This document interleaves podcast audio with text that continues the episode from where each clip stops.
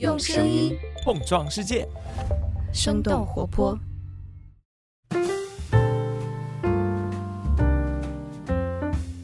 嗨，大家好，欢迎收听《声东击西》，我们一起用对话来发现更大的世界。我是徐涛，今天我们请到的嘉宾是季天晴，一位非常资深的调查记者。从复旦大学新闻系毕业之后，季天晴是在财新、南都周刊等媒体工作，做记者有十多年，代表作有《起底王立军》《悍匪末路》《华信叶简明被查》等等作品。在疫情爆发前，也就是二零一九年。季天晴获得了哈佛大学尼曼学者奖学金，前往美国访学一年。而我了解到他，正是因为他把在哈佛一年的访学经历写成了一篇文章，给了我不同的视角和一些启发。那我们今天的对话就是从这段经历开始展开的。Hello，季天晴，你好。啊，Hello，徐涛，你好。你是二零一九年夏天去的波士顿，对吧？啊，是因为可能除了记者行业或者新闻行业之外的人，并不知道尼曼奖学金是怎么回事儿。你要不要简单解释一下？啊，尼曼奖学金是哈佛大学针对啊记者特定设设计的一个奖学金。一般来说，每年会招收二十四个人，一半是美国学者，一半是国际学员。它其实很注重多元化，所谓多元化就是无论是人种上面有白色，然后我们这个有色人种，然后还有棕色，还有黑色。从国籍上面说，它也尽力的做到多元化。比如说我们这个班里就来自于亚洲，像我来自于中国，还有印度的同学，还有北美洲有加拿大，大洋洲有澳大利亚，然后中东有土耳其、叙利亚、黎巴嫩。然后欧洲有俄罗斯，还有匈牙利；非洲也有包括津巴布韦的两名同学。就是每个人的年龄啊、报道领域呀，或者是宗教信仰啊，或者是文化背景，其实都不一样。嗯，年龄差其实也蛮大的。比如说我们班，我觉得最小的可能是三十出头吧。啊，因为尼曼申请的条件是说，你做满五年记者就可以申请了。年纪比较大的，比如说老大哥、老大姐那种，也有上了快五十多岁的，所以其实年龄差还是挺大的。哎，你还记得就是去哈佛之前，就二零一九年那会儿，你当时是想象自己在美国会获得一些什么吗？我想象的是生活的就是无忧无虑、快乐无边的那种生活，就是因为国内的媒体环境应该是起起伏伏嘛，然后我也在记者行业做了十年。所以我想象的是说，这个对我来说是一个呃，重新回到象牙塔里的生活，就是与世隔绝、两耳不闻窗外事的一个感觉。嗯，好好读读书是吧？对对，好好读读书的这样子。对，但是其实并不是如此啦，就是感受到了很多冲击。对，是。所以你还记得你获得的第一个冲击是是什么样的吗？也无所谓冲击，就是第一次刚开始，我觉得是在那个多元的环境中，你逐渐的是说对你自己，无论是对我自己个人，还是对中国、对美国、对世界的观察，都更多元化一点。所谓的第一个，就是让我觉得是说有点困惑的时候，是呃，或者说有点疑惑的地方，是二零一九年。大概九月份的时候，哈佛开学的时候，因为开学之后，哈佛对他来说，他刚开始的两周是选课周，就是你如果你不合适的话，你可以退课的。我们班一个同学，就是美国同学，也是一个老大哥，跑过来跟我讲说，他说他们班里一个女生比较奇怪，然后这个教授就以班上不接收旁听者有为由。把这个中国女性给拒绝了，然后我当时说，我说，哎，我说不太可能，他不接受旁听者，因为你你也是旁听者嘛，就是我们这个同学也是旁听者。然后我们这个同学给出的解释说，或者说教授给他们给出的解释是说，这个女生在课上到处搭讪，有同学反映不希望把这个中国女性留在课上，因为他们怀疑她是不是一个类似于这个都到处收集信息的一个。一个间谍这样一个角色，但是因为我觉得是说，其实也不太可能，所以不太可能是说他这个课程跟中国也没有什么直接的关系，而且是个人文课程。我们这个美国同学呢也很开放的来跟我交流这个问题，就是因为他对中国或者对中国的认识也很困惑，就是他也来问你说，呃，什么样的渠道才能获得跟中国有关的比较可以信赖的这样一个信息源吧？所以他这个东西呢，其实并不是刻意的一个偏见，而就是说。真的就不知道你们这个国家，或者说我该怎么来了解你这个国家的这个样子。就是他跟你说了这事儿之后，你的反应是什么样？我当时就问他说：“我说如果觉得他是间谍的话，有没有证据啊？”我的第一反应就是这个嘛，呃，因为世界对中国的认知在变化，在我日后的交往过程中，我越发觉得是说，其实，在当下这个环境中，其实你是谁不仅仅是你个人的问题，而其实是跟外界对这个国家的认识，或者说跟他的误解是紧密相关的。而我们现在当下的情况就是说，当一个中国人在美国，或者说在那个当时的，我就说当时的那个情境环境中，他们会对于这个国家有点非黑即白的，就是没有特别畅通的信息渠道的缘故，他们要么觉得说是不是你就是个异议分子，要么觉得说你有没有可能是个间谍的样子。其实啊，好多时候你要说明你自己是什么样的人，就是你是谁，你为什么在这里。好多时候，你其实还是要给对方一个说明书的样子。嗯，所以对于你而言，其实那时候的一个不一样的想法就是啊，什么他们原来是用这种眼光来审视我，或者是我的同胞，是这种不太一样的感觉，对吧？刚开始其实我还不是这样的一个感觉，跟他们交往多了之后，就是包括我到第二学期的时候。还有另外一个同学，其实他们都不是恶意，就是人家来跟你谈这个话题，就是希望获得你的反馈的，就是或者希望你来谈谈你眼中的中国什么样子的。我觉得这个事情其实我们还是要用开放的心态来看这个东西。对你自己或者对整个国家或者这各方面，你有一个心灵之旅吧。就包括我在啊哈佛第二学期的时候，我还记得当时啊，我们也有一个同学，就是也是一个美国同学来跟我讲说，他说你知道吗？肯尼迪学院又发现了一个中国间谍。我说我怎么没听说这个事情啊？我的第一反应就是说，我说肯尼迪学院。也不太可能出现中国间谍，因为肯尼迪学院的研究呢做的相当于还其实还还是跟时事啊或者政治相关的，它也不是那种高精尖的一个信息技术的堡垒的这样这样的一个一一个样子，还是回到那个东西，就是你是谁，不仅仅简单是你个人的一个问题，其实是永远是跟这个国家联系在一起的。对，我记得就是在二零一八、二零一九年，或者是二零一七年末那会儿，其实美国对中国是有一个态度的转变。就我自己体感上会觉得，因为开始报道上面连篇累牍的讲中国间谍的事儿啊，中国怎么窃取美国的信息技术呀。当时我还记得那个 Bloomberg 上面出了一篇非常长的关于说中国窃取美国芯片技术的一篇文章，非常之长。但是看完了之后，我会觉得它没有太多实锤。然后这样子的报道就开始越来越多。我觉得你会，你遇到这个事情，也许说不定几年前你的中国来的同学其实并没有遇到过，就是一个时间点的问题。我觉得时间点是说，现在整体上，呃，美国不仅是比如说华盛顿官方，而且是民间对中国的整体的情感认识，其实在发生变化吧。因为我在美国的时候，基本上大环境上正好遇到中美脱钩嘛。我整体的感觉是，我们的个体的命运其实是跟大国博弈或者是这个东西是紧密相关的。其实对于你而言，你也是到了美国之后，发现自己是看到了一个不太一样的美国的，对吧？就是就相当于是我们在中国的时候，我们也没有太了解美国，就像美国人在美国的时候不太了解中国一样。我们是到了美国之后才发现，哦，美国原来有它更加多的一面。比如说，在中国的时候，你会把美国当成一个很抽象的概念嘛，对吗？其实好多还是觉得说它是一个灯塔或者什么的。但是到美国，就是你跟具体的跟同学们的交往，你还是觉得说对他的认识的层次更丰富化。然后，美国的贫富差距也很大，就是因为我们也有同学，就是因为在尼曼的时候，我们每个人要做一个。所谓的个人报告，就是要介绍出你，就是相当于在这个个人报告上，你也要说明你是谁，你做一个记者，你做了什么样的工作，你来自于什么样的一个地方。基本上每个同学做都会做一些 sounding，就是尤其是美国同学，他们的个人故事让我对美国的认识也更具体化。就是我们班也有来自于美国，就是蓝领家庭出身的。八十年代，父亲从通用汽车失业，经历了酗酒啊这样的一些过程。我听完了之后，我还记得每一个美国同学还告诉我说，是不是跟你想象的美国是不一样？我说是的，好多时候呃人性是共通的，或者说有些个人奋斗的故事是共通的。就是听我这个同学，就听他出生于。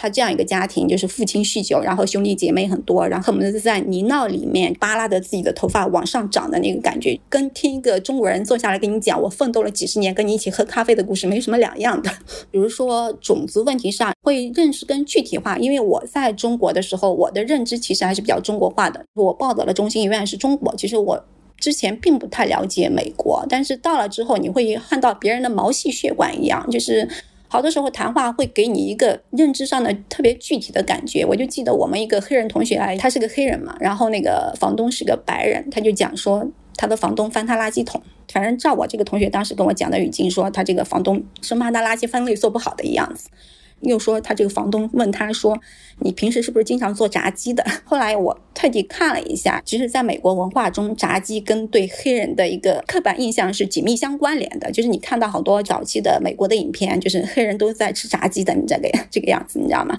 所以你对他不再是一个特别抽象的概念了，然后你就会逐渐去了解，可能是每一个用词或者说每个小现象背后，可能都有它的文化内涵在里面。哎，你到什么时候会非常清晰的意识到这一点？因为我记得你在文章当中讲，就是你到了美国之后，其实是用他者的视角在审视自己啊，中国文化这个东西是逐渐累加的一个过程，就是你的敏感度是在逐渐增加的。二零二零年五六月份，就是黑人的命也是命的活动当中，然后我的另外一个黑人同学也是很年轻的，他是在美国的一个主流电视做制片人。然后他就讲他作为一个黑人在美国的负担，他就说，知道吗？我这样一张脸，走在街上，别人可能看到我的脸都会觉得我很危险。整个节目组，他那个大的一个制作组，他是唯一的一个黑人女性。他们节目组有想过说要提拔她，然后把她往中层走，他拒绝了那次提拔机会。他拒绝这个机会，其实他身上也背负着这个负担。他说我生怕我自己做不好，让人觉得说你作为一个黑人不配这样的职位或者是什么的。黑人的命也是命。的活动中，黑人有自己出来控诉，就是老是觉得自己遭受不公啊这样的一面。就是我接触的或者我们班的黑人同学都还算他们这个民族中的精英吧，但是作为他们的精英，他其实也背负着一定的负担，就是因为在这个文化中，你是要证明自己的。跟他们坐下来聊一聊的时候，你的整个感触就是不会再停留在一个标签的这个阶段来看待这个问题，而是说双方都是带着更多的同理心来看待这样的一个事情。我还记得，就是你说到过有一次，应该是你做丧令的时候，是吧？当时你已经对就是在他者视角当中的身份认同是已经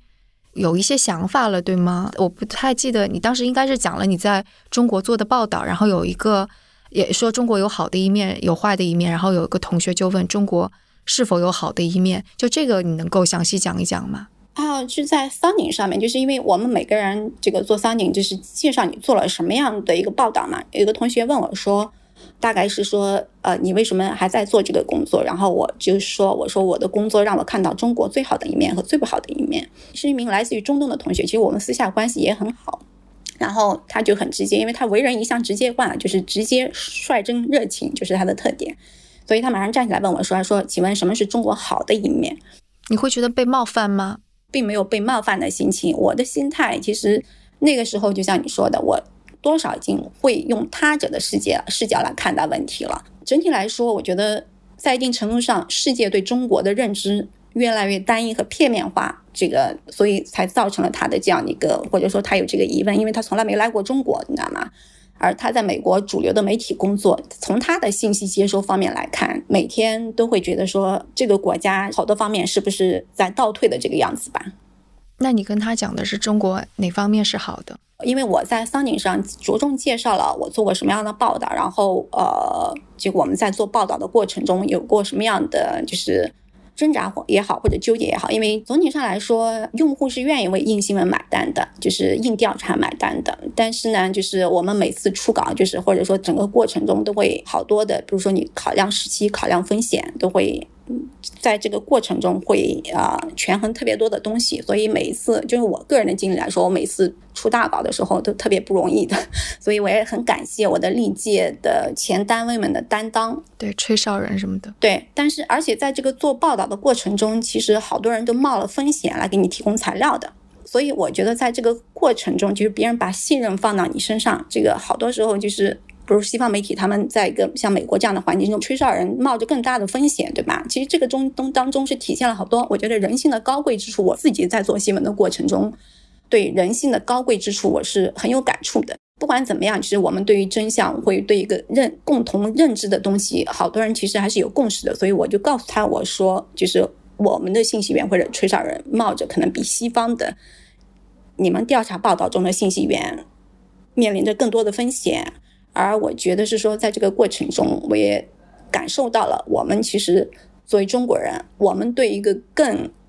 啊公正或者说更美好的世界也有向往的，对吧？然后我们内心里就是要坚守底线，其实或许比你们更不容易一点。所以在这种情况下，其实人性的高贵和闪光之处，其实。是很容易，我觉得作为一个记者，很容易让我感动到的。嗯，这个也是我当时看你那篇文章的时候，会有很有感触的一点，就是，就一方面我们是说，其实人性都是相通的嘛。在我看来，就是西方的人跟中国人，如果你去看到具体的个体，很多的想法、很多的行为，其实都很类似。但是问题就是，人们往往是只熟悉自己身边的圈子。比方说，你到了美国去，就也许是可以做个类比，就像是。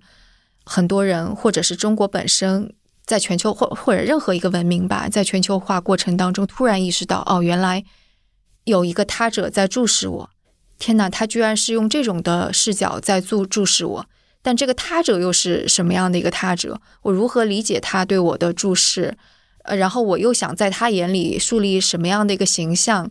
嗯，以及我对他的理解是不是对？然后就是我我希望树立这个形象。就是是不是应该这么做？建立这个世界观的时候，动作有没有变形？这可能就的确是全球化呀，或者是当这个世界越来越平的时候遇到的一一种冲击。我感觉就是完全浓缩在你在哈佛这一年的，就我不我不知道能不能这么说哈。不仅是中国吧，其实世界上其他好多大国都走在十字路口。啊，其他国家也在寻求说我的身份认同定位是什么，所以就像你说的，就是人性是共同的，或者说我们对身份认同的一个探讨，其实在目前好多就是不仅是中国，可能是在其他的国家也在发生着这个东西。就是我就像面对他者，我们要树立什么样的形象，或者说，我希望在隔着一定距离来看，我希望这个国家这个文明对外呈现一个什么样的面貌，对吧？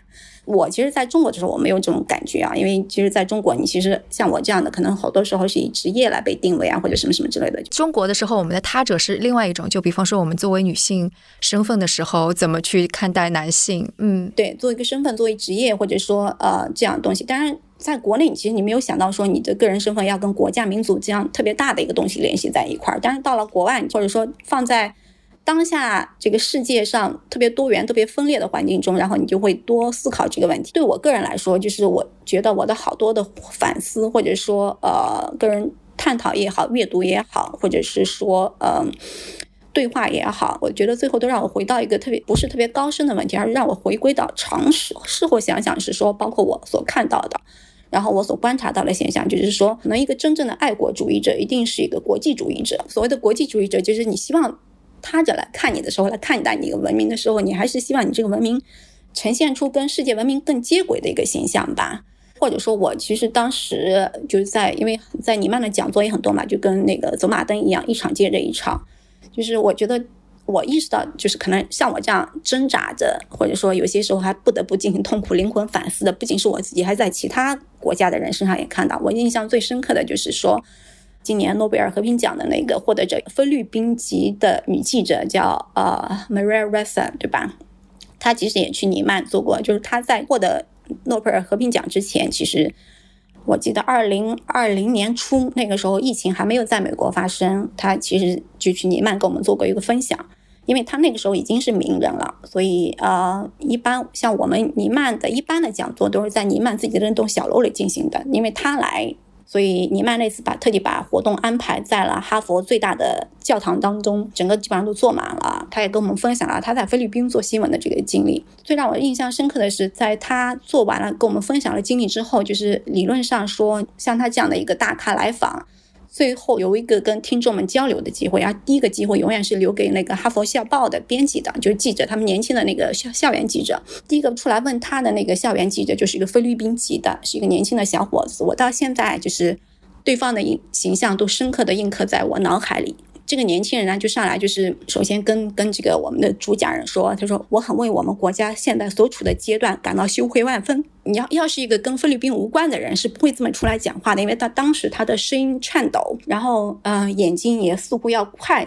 这个饱含热泪的一个样子。这个问题一问出来，对我就造成了冲击，你知道吗？就是他甚至还没有问他的开始的问题，然后他那个说话的姿态和他的表达的东西，就我觉得就对我造成了冲击。我我想对方可能也在想一个问题，或者说回答一个最基本的问题，就是主讲人叫 Maria Mesa，他的主要媒体主要是因为在菲律宾对菲律宾总统杜特尔特好多的批评之声嘛，所以杜特尔特对他会有各种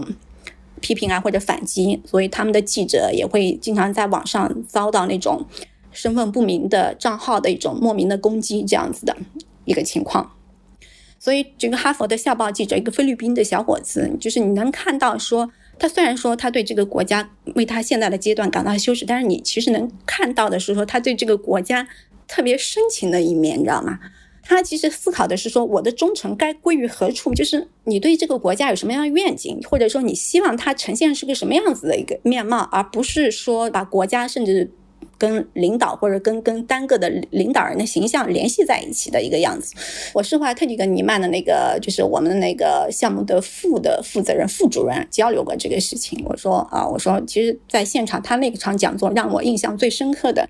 并不是这个主讲人本身，而是这个这个这个校报记者的提问的表现，给我印象特别深刻。天哪，就是你在说的时候，我都能够体会到，可能在你心中。引发什么样的情绪？因为你就一下子就让我想起很多，就我在美国待七年嘛，带给我的情绪。因为我觉得这个感觉是这样子的：我之前没有出国之前，我觉得成为一个世界公民是可能的，就我可以在这个世界上任何地方漂泊，我可以吸收任何的文化，我可以去拥抱这些文化。我觉得中国的文化可能就是只是就是我经历的其中一段很大时间的一段。然后后来我出国了之后，我就会发现。就相当于是之前我的坐标只有一个，类似于 X 轴。当我去了其他的文化之后，看到了越来越多的坐标系之后，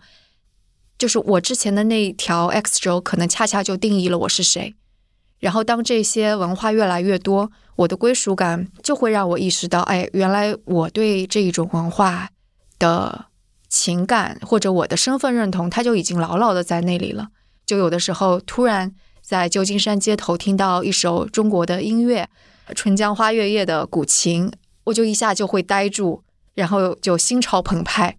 我就觉得这个的确是，当有了更多的参照系，它并不会抹去你的身份认同，反而会加强你的身份认同跟情感的认同。就这一点也是挺神奇的。啊，是，但是我觉得这种身份认同和情感认同，跟你最初出发的那个点，就是参照系肯定是不一样的。你对他的身份认同或者情感认同，其实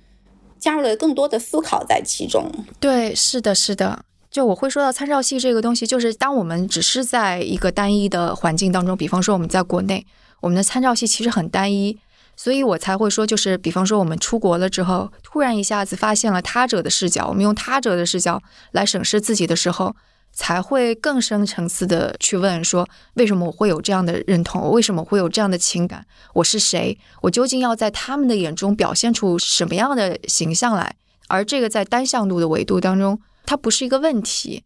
但一旦当这个坐标系变得丰富，他者的视角变得多的时候，这个反而就会成为了一个非常重要的东西。我想，可能更加典型的就是在。更多原文化，就比方说，刚刚我们说，在美国，可能非裔美国人有他自己的身份认同，但他同时又是美国人，所以当他遇到一个可能来自外来文化，但是又是不一样的，可能比较典型的是你的那个克什米尔女友吧。我感觉我在看他故事的时候，我感觉他身上有很多种身份认同的撕扯，也是因为坐标系已经非常多了。就比方说，他有。他所在的这个地区归属于不同的民族国家，然后他又有宗教的自我认同，同时他又有类似于阶层身份的认同，因为他强调他的学历啊之类的。你会说你最开始看到他的时候会对他印象并不是太好，你要来讲讲他的故事吗？也不是说印象不是太好，就是我觉得，呃，事后看来，其实不是他的问题，是我的问题啊。因为我觉得我，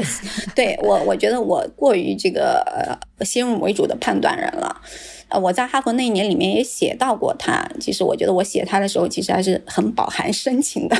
嗯，我能看得出来，但听众不一定看过那个故事，所以你再说一遍。嗯，啊，明白。我跟克什米尔同学是一块儿呃上课的。然后我们一起在上过哈佛本科生的，就是比较政治学基础的课。后来私下关系还是不错的，刚开始都不熟悉嘛。他的自我介绍就给我留下了深刻的印象。他是说，呃，我来自克什米尔。这个以后就是我在无数次听他跟别人做自我介绍的时候，这永远是他的第一句话。所以他的身份跟克什米尔是紧密联系在一起的。第二句话是说，呃，我上个哥大，我有哥伦比亚大学的硕士学历。像我这样很容易对别人先入为主的，所以我当时其实心里就咯噔，我说啊，你会觉得说啊，炫耀学历的一个感觉嘛，对吗？但是事后看来，其实我也跟他旅行过或者什么什么之类的，其实我觉得他身上也背负着很重的负担。所以就是因为好多人对于啊一个穆斯林女性有好多的可能看法，对吧？或者说也有特别多的刻板偏见。用他的话来说，简历上的常青藤学历是打破别人刻板偏见的一个最快的手段吧。然后克什米尔的问题呢，是克什米尔是印巴，就是印度和巴基斯坦那个分治的一个遗留物。克什米尔是以穆斯林为主，但是归属于啊以印度教徒为主的印度。巴基斯坦有自诩巴基斯坦是穆斯林为主，所以有自诩是克什米尔的一个保护人。对于印度来说，克什米尔也是一个充满着冲突的地区吧，尤其是这几年来。印度的总理叫穆迪，为了迎合印度国内的印度教徒的民族主义者，也对克什米尔实行了高压政策。所以你看到我们克什米尔同学，每当谈到比如说印度和克什米尔问题的时候，他总是在理直气壮的谴责，做一个弱势群体，他在谴责一个就是强势群体对他们的一个高压手段吧。但是我觉得，当他在美国的时候，他在美国作为呃一个穆斯林。面对不同群体的时候，也有不同的表现。比如说，在哈佛，我们了解他之后，都会知道克什米尔什么样的故事。在哈佛这个群体当中，他其实是享有道德深渊的。但是，当他进入美国社会的时候，一定程度上也接受的更多的打量。就是比如说，我跟他一起出去玩，其实他在登机之前就会告诉我说，他在机场接受安检的时间特别长。那事事实也证明，他的安检的时间比我长很多。就因为她是个穆斯林女生。因为她戴头巾，是个穆斯林女生，而且我觉得是说多少，我觉得尤其是美国经历了九幺幺之后，而且我觉得穆斯林不仅是美国的问题，可能现在欧洲，比如像在法国大选中，现在穆斯林也是一个问题。特朗普在上台之前就提出来说要禁止所有的穆斯林进入美国，然后上台之后又颁布了针对几个穆斯林为主的国家的入境禁令。一定程度上，我觉得说面对不同的他者，他的表现其实也是。不一样的，诶，他戴头巾其实也是他想要坚持自己身份认同的一种方式，是吗？他可以选择不戴的，对不对？因为这个话题其实他自己跟我聊的，因为我我总觉得出于文化经济，我好像不太好跟人家去聊头巾这个话题，对吗？然后，呃，但是是我们在私下交流中跟我讲的，他就讲说，呃，他说我对自己的外表也特别敏感，然后他母亲那一代其实是不戴头巾的。啊，据说在克什米尔呢，也有也有穆斯林女性是不戴头巾的。但是你知道，她其实是在一个就是相当于在印度那样的国家，充满了一个叫文化和对抗的一个国家里，她其实她戴着头巾，算是坚持自己身份认同的一个标志吧。就是当他者在注视你的时候，你反而会要坚持这些东西，可能体现形式就或强或弱啊，是。对，就比方说，像我在旧金山的时候，可能会比我在国内更愿意去带一些带有中国元素的东西，意愿上面。但是他可能出自的原因就更加强烈，更加有他反抗的那一面吧。啊，对，是。刚刚你也提到特朗普的这个事儿嘛，我就会觉得，就是因为刚刚我们讲说，就是当这个世界全球化，然后我们用他者的视角看待我们自己的。文化也好，民族也好，国家也好。然后，事实上，我在看美国的时候，我觉得事实上这个他者也被当成是一个大棒。就比方说特朗普，其实他在当政的时候，他是树了很多他者的，对吧？他把穆斯林竖起来，墨西哥，然后中国，这个事实上也就被被政治化了，然后又融入到了我们的媒体叙事当中去，就起码是右翼的媒体叙事当中去吧。就是我在美国的时候，就是稍微对美国的历史感兴趣一点。就是回过头来看，就是美国历史上每一个阶段都是需要敌人的，就是他是需要敌人的。那当然，因为一旦有一个敌人或者有一个他者，他的政客其实就更好办了嘛，就可以有有一个话语权，就掌握话语权的主动权嘛，对吗？我觉得有一个敌人在，对于美国就相当于他内部的一个话语权的一个团结或者掌握主动权，其实对他们也是有利的。嗯，这个是你上课的那个政治学或者什么上面的一个理论，对吗？也不叫一个理论，但是我是觉得说，就是纵观美国的历史，对美国来说，这个他者是永远存在的，就或者说也是不停的需要一个敌人的，就是所谓的敌人，就是说有一个他者存在，就对政客来说，就是话语权更会更更好办一点。就是比如说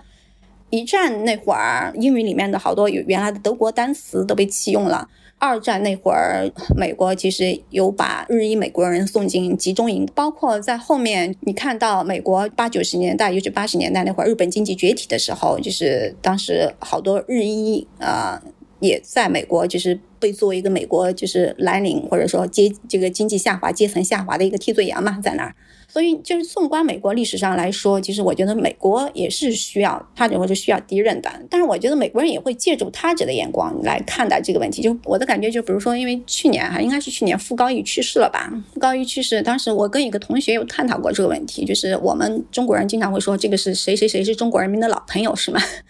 但是站在美国人的角度，或者站在他本身的角度来说，他的本身的意向并不是如此。站在我们角度来说，可能说，哎，他写了我们中国，或者对外解释了中国，他是中国人的人民的老朋友，什么什么之类的。但是在美国来说，站在他们自身的角度来说，他的主要的出发点其实是为了帮助。美国了解世界，了解你们，了解你们，你们这些国家有什么样的，就是什么样的政策，或者有什么样的这个值得美国借鉴的地方的。所以，我其实我这一年，无论是看美国媒体，或者看美国的那种学者或者政客啊，或者他们的讲话，我的最深刻的感触是这一点，就是当美国来。进行解释世界的时候，他其实是为了，也是为了借助他者来让美国或者说其他国家有什么值得借鉴、美国借鉴的地方。嗯，这个可能是精英或者智库会有这样的想法，但我感觉大多数的美国人其实还处于一种并不在乎他者的一种状况。嗯，可能是，就是你刚刚讲到说美国很需要他者，的确是因为他们没有一个统一的呃民族，他们是基本上是外来移民。然后用什么来定义他们是美国？可能刚刚建国的时候，就是定义我们跟英国人不一样，我们不是君主立宪制，可能用这种。然后之后的确也是不断不断说我们跟谁不一样，我们这个跟谁不一样，我们跟那个跟谁不一样。的确，他的国家的自我认同一旦没有办法建立在种族或者是宗教或者是民族的基础上的话，他就的确是。需要通过设立一个非常强大的，你刚刚说德国也好，日本也好，或者现在俄罗斯也好，或者是怎么样也好，甚至是墨西哥也好，我我觉得这个是是 make sense 的，是是有它的道理所在的。这个就是又回到，就是我们最初说的，就是人性的确都差不多，就是对大多数的，无论是在哪个国家，可能的确这种认知都是狭隘的，都是认知有限的，都是会通过这种。外在的话语来来定义自己世界观的人吧，就无论是在美国还是在其他地方，就是你刚刚讲的那一点，就是比如好多美国人其实也不在乎他者怎么看待美国，在乎的可能就是精英。我觉得这一点可能也是成立的。其实好多美国人也是没有出过国的。我之前看过一个数据，大概是美国呃参议院里面多少议员，大概百分之四十的议员是没有护照的。因为我记得我当时是跟一个美国同学探讨过这个问题的，他当当时给了我这个数据，但是我当时还挺吃惊的。对啊，其实是这样子，就是美国人他在乎美国的新闻，但他很少去在乎国际新闻，你更加别说是其他外国内部的，我觉得都关心的很少。不像中国，中国感觉无时不刻不在关心国际政治大事儿。连出租车司机都会跟你聊一下。其实中国只关心美国，你知道吗？我我的感触是是这个东西，因为我这一年的感触就是，可能中美关系对中国来说太重要了，中国人的目光是无时不刻的都盯着美国。其实对世界上其他地方倒不是那么关注的。中国自己在树立自己形象的时候，现在就相当于是就只树立了美国的一个坐标系吧。中国现在会更多的想要用他者的视视角来审视自己。也跟之前中国那一段历史经历太糟糕有关。我们太想要通过他人的承认来证明自己，所以反而非常在乎最强的那个人的一举一动，就会给我留下这样的印象。这个就是当时我们说的，我们认识到的那个他者是不是全面，然后他者的审视是不是又会改变我们的一些对自己的认知跟行为，给我的感觉就是这样的。就是你的观点，我们现在的国家认同跟跟过去是有关，跟中国尤其是近代史是有关系的。我我这点我是很认同的。这哎，你你在二零二零年的就是年初的时候，其实你有做过一个分享，在哈佛的时候，就中国为什么要国际化，应该是这个话题啊，是这个。当时你的出发点是怎样的？因为当时基本上我第一学期完了之后，我的桑点做完了之后，或者说我也接受了来自于各方面的关于中国的排山倒海的疑问吧。那次的讲座的背景先说一下吧，就是我，然后土耳其、俄罗斯、匈牙利的，然后津巴布韦的几个同学，就是在现场分享。主要是我觉得美国同学他们想了解一下其他国家或者说世界是什么样子，以及他们从其他国家中。走过的路程中，能有什么值得他们借鉴的地方，或者说他们有哪些警示可以从其他国家的这个经历中获得的这样的一个地方吧？我我的落脚点其实就回到了说我为什么在这里，就是第一学期基本上接受了各种疑问之后，我觉得我还是回到最基本的一个问题，就我为什么在这里？为中中国为什么又现在在现在这样的一个一个十字路口吧？一定程度上，我其实也是。把中国放在一个世界世界的坐标里来分析这个事情，就是从一九一二年以来，就是中国宣布成为共和国，嗯，然后就是亚洲第一个放弃儒家文明身份的国家吧。就一百多年前，就是中国人还是决心加入自由的西方的，就是我们希望。跟你平起平坐嘛，对吧？美国参加一战其实是为了结束所有的战争，因为当时美国那个威尔逊其实在中国很受欢迎，因为当时美国总统威尔逊其实在中国很受欢迎，因为当时美国号称是说他参加一战是为了结束所有的战争，建立一个民族自觉的一个世界秩序，所以当时中国人对于在这样的新的秩序中追随美国其实是非常兴奋的。但是后来在巴黎和会上，就是西方也背叛了中国嘛。所以，自从就是一九一九年巴黎和会结束之后，中国我觉得，因为我们自己内部也有一个说法，就是“逢九必有大事”的说法，追寻就是德先生和赛先生，其实也走过了很多的曲折的历程。所以我其实就把这几年所谓的“逢九必有大事”说法，这个哪些大事简单介绍了一下，然后又对比了两个中国吧，就是一百年前我们穷弱被边缘化，就是中国人可能不喜欢他，现在他。富强、自信满满，可能世界不喜欢他这样子。这出发点还是希望，就是台下的也认认识到，就是说，我们对于这个德先生、赛先生，就是虽然我们怎么说还在这个追追追寻的路上，但是对于这个目标，其实我觉得好多中国人并没有放弃过的。所以就是这样说起来，就是感觉中国现在会展现出来的形象，多多少少也跟他者不断的施加的。各种各样的事件，一系列的事件是有关系的，当然也跟自己内部经历的事情有关系。啊，是这样的。我们会看到很多的，就比方说你在那篇文章当中提出来的，就是有些假新闻不加甄别的就在嗯自媒体上面传播。我觉得这个事实上就是我们会在乎他者的视角，我们想要去展现出我们自己的身份认同以及国足认同吧。但事实上，就是定于我们自己的很多信息是错的，因为我看你那篇文章当中说，等到你回国之后是很困扰的一个事儿，会经历这个问题。但是我觉得这个是他者的问题，还是说我们看到他者？我觉得主要主要的问题是在于我们的信息接受渠道。我在美国这年的感受就是说，国内的信息接收渠道跟国外完全不一样，你知道吗？我们另创了一个信息场，这个东西其实你可以说是他者的问题，但是另外一方面，我觉得跟整体上。咱们的世界观是有点问题的，就是我也在跟其他人探讨说，我们国内为什么这个川粉这么多的一个原因啊，其实或者说我们为什么看美国跟其他所有的地方都看反的一个原因，其实一一方面，当然我觉得是中文另创了一个信息的舆论场。第二个，我觉得我们的文化太单一了，你知道吗？就是我们的所有的好多对其他少数族裔或者甚至对穆斯林的认识，永远都是。都是停留在标签上，就像背菜名一样，就是穆斯林跟现代文明不相容，那黑人就是世界观有问题，他们就是等着吃福利的这个东西，对吗？但是世界是多元的，就是你看到其他的就是我我我回来讲过，就是我见过的我身边的穆斯林同学，在眼界上个个都比我开阔。你去跟其他的不同的人群有过仔细的接触以后，你你你这个刻板印象会很容易被打破的。但是对于处于单一文化的人当中，他就停留在标签化这个阶段上面。为什么我们好多这个知识特朗普？当然有有跟中美关系一个大环境有关系，很很大的一方面就是因为我们很很多方面对女性啊，或者对对黑人啊，对穆斯林啊，其实骨子里是认同川普的那一套世界观的。我跟你讲。刚刚你说的就是你跟你的同学做那个一月份的 sounding，讲中国国际化，中国为什么变成这样？你的同学对你会有一些什么反馈吗？啊，他们现场也跟我讲说，啊，你多给我讲讲历史嘛，因为他们对中国为什么要我要回到最基本的历史常识，就是就像你说的，你之前讲过的，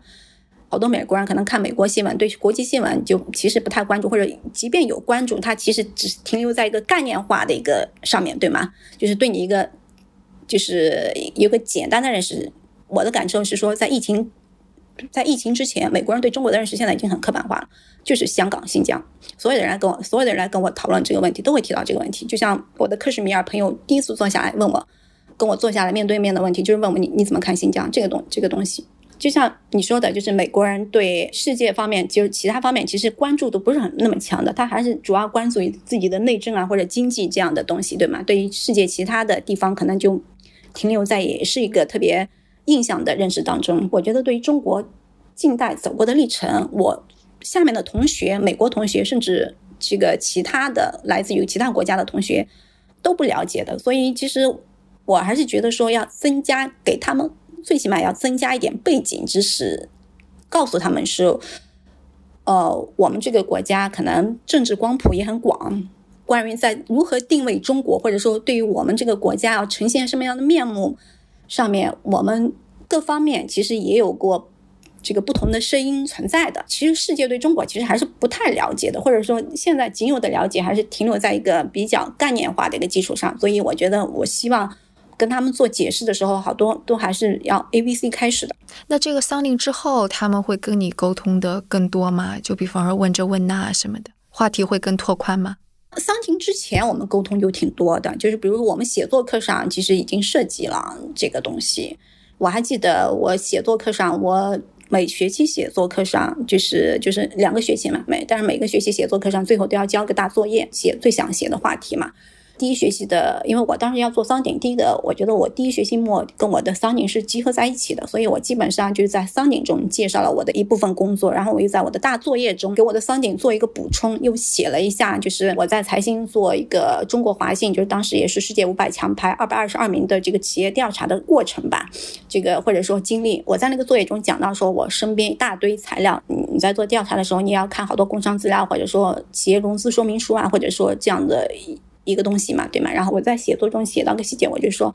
啊，我身边堆着一堆材料，那个现场看起来就像一个不像一场胜利，而像一场惨败一样。就是我我在其中执着在在寻找一个对我有用的材料。然后我们那个写作课的老师马上就是点评的时候，马上就跟我讲说，他说你要跟我们讲讲说你这个材料是什么东西。他们想象中的就是你是一个信息荒漠，我们从来没想到说你你可能做一个企业调查，你还能看到相关的这个企业的材料什么什么样子的。所以你要跟我解释清楚这样的一个东西。所以他们就是，比如说，就在做这种作业的过程中，他们每个人都会希望你啊，你这一点要给我解释清楚，那点要给我解释清楚。所以你在这个收集和回馈的过程中，你会对你会对他者来怎么看待中国有个更具体化的认识，然后你对于你该怎么样解释自己的国家，你也会积累了更多的经验。这个经验就是我我总结回过头来总结就是。不要讲特别深奥的话语，回到常识，回到 A B C 来做这个，就是所有的东西，所有的背景都要交代清楚的这个样子。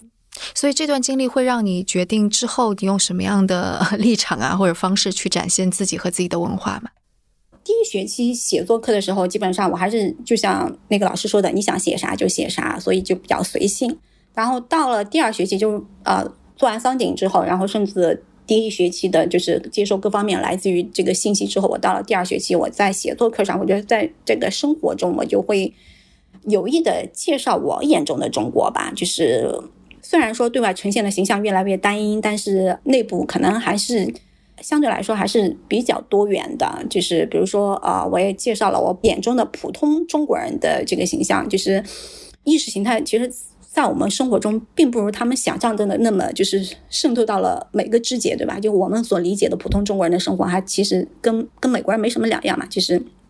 每天担心的可能是想了今天晚餐吃什么，然后度假怎么度，然后孩子的学业怎么办，对不对？因为我作为一个记者，我可以解释，就是我们做一个具体的工作中，当然我写一个故事，就是我在每个故事背后都有一系列的博弈啊，或者说这个衡权衡，然后我就会把这个博弈和权衡，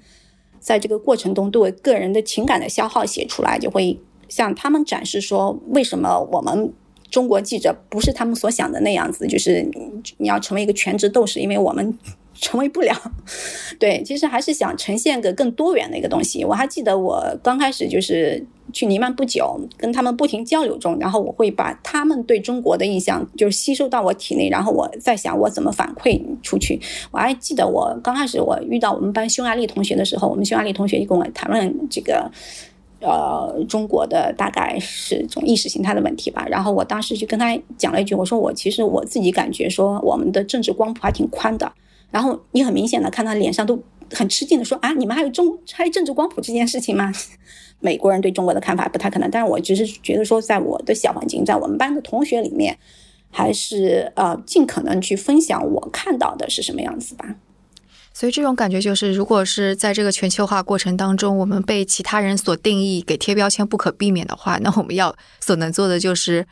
走进去，拉近距离。做更多的沟通，然后在他们面前展现一个更加丰富的自我，这可能是最重要的了。从整体上来说，这个力量其实是很微小的，你知道吗？因为大事放在这边。总体上来说，其实。你所在的地方就是中国嘛，你怎么样就是这个国家的怎么样嘛，对不对？在一定程度上，就是我觉得我做一个个体，就是我也能开放的接收你们对于中国的看法，然后我也会去谈谈我眼中的中国是什么样子。就像我跟那个克什米尔同学讲的，就我们克什米尔同学刚开始事后给我的反馈就是说，他从来没有想到会跟一个中国人会成为朋友的。但是事后我们其实也会坐下来聊天，然后因为做一个同为亚洲。来自于亚洲，甚甚至我觉得作为一个亚洲女性的这样一个身份，我们很多有有好多共鸣。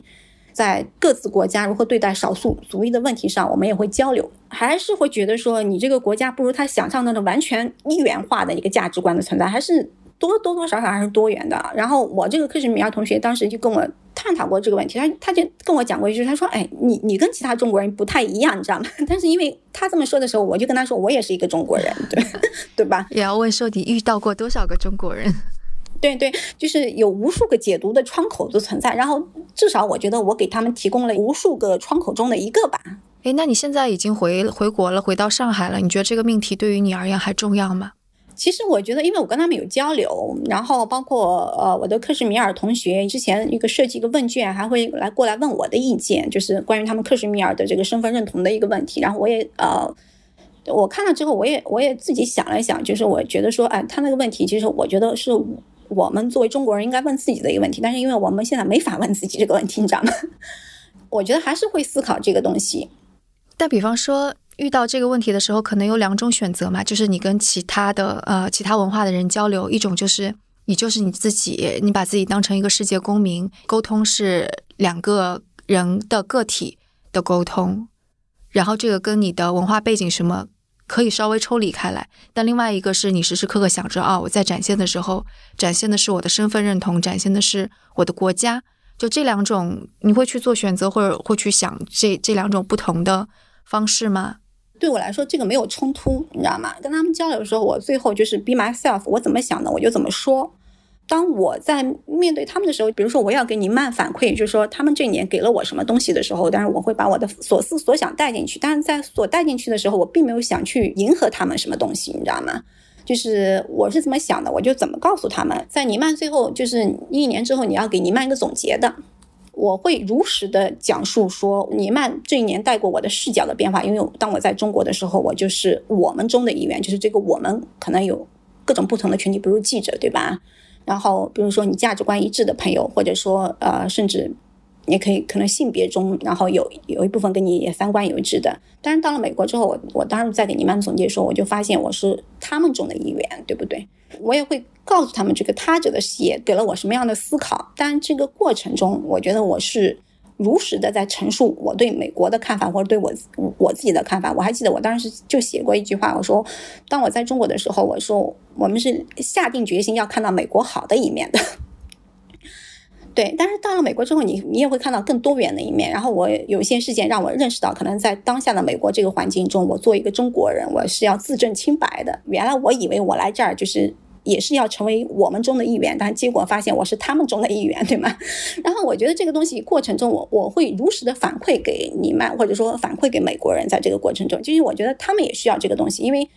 就我们很感激，就是这一年就是有这么丰富的一年，然后我们也获得了不同的视角。但是在这个困过程中，我们自己做一个外人，在做一个客人，在其中展现的笨拙，我也会反馈给他们。这个过程不存在一个讨好的过程，而是说我我自己是原来什么样子，我就怎么样跟你们打交道。就这个我所我所有说的都是跟你们是真话，只是说视角更多元化了一点。对，我会问这个问题，是觉得我觉得现在讨论到无论是中美关系还是跟那个他者的关系的当中，就没有办法做自己的感觉。就比方说，当我们透过他者的视角来看中国文化，要不就好像是在迎合，就大家说那个有的就特地去拍小眯眯眼，那是一种迎合；要不就是一种仇恨，说美国现在对中国的威胁怎样怎样。我就觉得，当一旦他者这个东西存在的时候，你就很难回归到原本你自己是什么样的状态，很多动作就是会变形。然后，当你对这个他者又充满了我们前面说的各种各样信息的误解也好，或者对复杂性理解的不透彻也好，当然就不光是说中国对这个他者有有一些误会，或者是很多人有误会，美国其实对他们的他者也有误会。我我我都觉得这个就已经成为了各种各样的矛盾所在的。来源就在这种脱钩的情况下，就越来越是这样了，然后还要被政客给利用，对吧？啊，是我我深刻的感觉，或者可能跟尼曼创造的氛围有关系，就是我们是很欢迎真实的，你怎么想的就怎么说好了。基本上，我觉得还是做自己是最重要的，而且可能要引入更加多元的价值观。对，就是做自己，然后在这个多元的视角中，我自己的反思，或者说我自己的。痛苦的灵魂之旅，我觉得我会展现给，就是给给他们看，你知道吗？我还记得那个，就是在这个过程中，双方其实也有获得不同的、更多的这个叫观点或者碰撞也好。我还记得我当时写给尼曼写完了总结之后，我在当下作为中国人，我可能是要证明我是谁的，你知道吗？是突然成了一个就是呃他们中的一员，然后然后在这个过程中，就让我更多的思考说呃。看到美国当时的现状，比如说呃种族问题啊，或者各种问题，让我思考说中国在哪里，美国在哪里，然后我们的未来是世界什么形状的？这个我觉得这个都是我如实的一个考虑或者如如实的思考。我还记得当时我跟克什米尔朋友交流的时候，我就跟他讲说啊，我说我交了一份这样的一个报告，然后他说啊，他说我其实也有好多想法，你知道吗？然后我那我说那你应该写下来，然后他说嗯。我想一想，然后他说：“你把你的发给我看看。”然后我就把我的发给他看了。然后我据我所知，他应该也是借助不同的镜子来认识自己。我觉得他应该也提交了一份这样自己的一个一个东西给美国人吧。所以我觉得就是这个过程中，呃，我觉得大家开诚布公来探讨一下这个东西，其实。获益比较多，就发现说啊，原来有这样困惑的不仅我自己，你知道吗？其实大家或多或少，其实面对不同他者的时候，其实都有负担，或者说都有困惑。然后在这个沟通中，其实大家的认知、批判力，或者说你的认知的多元度更为上升的。你刚刚说这是一段痛苦的心灵之旅，为什么要用痛苦这个形容词？这个过程中其实是以一定的心灵挣扎的。我原来想的就是说，我是来过一段特别轻松的日子的，对吗？但是后来一发现，其实你还是有各种要接受各种的碰撞，这个有这个拉扯感。在这个拉扯感过程中，其实你会逐渐去反思。我记得我二零二零年春节在美国，因为美国不过春节嘛，但是因为当时这个算是寒假期间，二零二零年在美国春节期间，我当时从哈佛借的一本书是《五国五名林语堂》的。所以你原来其实你在国内其实没有想到说仔细去看这本书，但是你在国外的时候，你就想说，你看看当时林语堂去，他经历了个怎么样的一个这个心路历程，然后想到说，一九三零年代，当时可能是在美国还有排华法案的时候，他当时。呃，要面对美国人怎么样介绍自己的国家，把他这个国家的全面性呈现出来，所以你还是会更多的一个借鉴之处，就是它不是一个特别容易的一个过程。但是当你整个的想通了之后，当你在呃一个陌生文化或者陌生环境中的时候，你首先要克服的其实是不安全感。在克服它的过程中，其实我多少是有点笨拙的。你刚开始一下子还没有带入到他者视角的时候，你刚开始会有点冲击力的这个东西存在，但是。逐渐的，你把眼界或者说把视角放到更大之后，然后你会更深层次的来考虑这个问题，然后事后想想，是说你的收获还是更大的。我觉得这个简直就 call back 了我们的 slogan，呃，或者是那句话，就是用多元的视角看见更大的世界。对，呃，你现在还会做一些跟这个呃议题或者母题相关的事情吗？就除了跟你的同学保持沟通之外？我以前其实并不关注世界，就是在可能去再去尼曼这些并不关注世界，但是呃，我我明显觉得说我现在的信息触角会更多的关注世界，也会更多的关注其他国家对自己啊身份认同的一种思考啊或者反思也好啊，这当然既跟我们的同学们有关系，就在尼曼班里穆斯林还是有好几个的，比如说我们一个非洲同学，他是双重国籍，既是法国人呐，又是又是那个阿尔及利亚人，因为。阿尔及利亚以前是呃法国的殖民地嘛，所以出于社交或者说出于各方面，你突然觉得一下子这个世界其实跟你是有关的，然后我也会呃呃就是关注他们这种议题吧。所以呃在关注这个议题的过程中，我觉得我呃也会去往回看，所以看看历史。所以我觉得就是无论是中国现在所处的状况，还是可能欧洲所处的十字路口所谓的这样的一个状况，其实。历史上都能找到回声的。然后，比如说，反正我之前在看那个一战之前的欧洲，当时的德国是什么样子。其实 我也是去年的，去年就是中美关系很差的时候，正好在读一战时候的一本书。不能说我要给出什么样的直接答案或者什么东西的，但是只能说让我的思考或者说我的阅读的兴趣范围更广泛了一些。对，脱开我们。之前的自以为非常熟悉的世界，进入一个更加陌生的世界，去了解更多的东西吧。就拿法国来说，因为我那个同学就黑人，就是非裔，然后又是个穆斯林，所以其实他现在他那个法国的议题跟他是密切相关的，所以我也会多看一下那个东西，然后也会看看说啊，其实历史上。当年法国德瑞福斯事件跟现在其实只是针对的对象不同了而已，其实探讨的议题还是相同的。所以也欢迎在留言区或者是在邮件里边问季老师问题吧。啊，好的呀。对对对，那我们下次节目再见。再见。